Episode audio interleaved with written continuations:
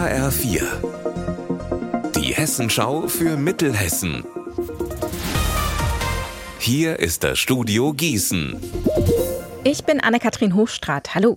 Die Stadt Nidda im Wetteraukreis will lebenswerter werden. Genauer gesagt der Kurstandort und Stadtteil Bad Salzhausen. Dafür gibt es jetzt eine Bürgerbefragung. HR4-Reporter Simon Schustic berichtet. Im Ortsteil soll zum Beispiel die touristische Infrastruktur ausgebaut und moderner werden. Aber auch Themen wie öffentlicher Nahverkehr, Parkplätze, Stadtbegrünung oder Barrierefreiheit sind Schrauben, an denen gedreht werden könnte. Deshalb wurde eine Online-Umfrage gestartet und für die wünschen sich Bürgermeister und Stadtverwaltung eine rege Beteiligung. Die Ideen der Einwohner sollen nämlich dann bei der Planung mit einfließen. Zu finden ist die Umfrage auf nidda.de und teilnehmen kann man ab sofort bis Ende Mai.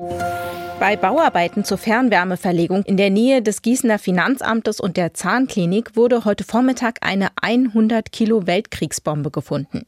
Die Bombe muss laut den Experten noch heute entschärft werden. In einem Umkreis von 350 Metern wird bis 15.30 Uhr evakuiert. Bis zu 800 Menschen könnten betroffen sein, schätzt die Stadt. Umliegende Straßen werden gesperrt. Salat, Kartoffeln, rote Beete oder Kürbis. Wer in Großen Buseck und Gießen-Lumda sein eigenes Gemüse anbauen will und selbst keinen eigenen Garten hat, der kriegt jetzt eine neue Möglichkeit. HR4-Reporter Benjamin Müller erklärt wie. Hier gibt es zwei Biobauernhöfe, die ab sofort sogenannte Saisongärten anbieten. Darin sehen die Bauern leckere Gemüsesorten aus. Anschließend können Parzellen von 30 Quadratmetern für 140 Euro pro Saison angemietet werden. Für Aufzucht und Pflege sind die Pächter selbst zuständig, die Bauern helfen aber mit Tipps und Tricks gerne weiter. Für 140 Euro Pacht könnte es dann bei guter Pflege Biogemüse für rund 400 Euro zum Ernten geben. Unser Wetter in Mittelhessen. Die Woche startet April typisch. Sonne und Wolken wechseln sich munter ab. Vereinzelt können jetzt am Nachmittag ein paar Regentropfen fallen. Bei bis zu 13 Grad in Frohnhausen, 13 Grad in Grünberg und 14 Grad in Runkel.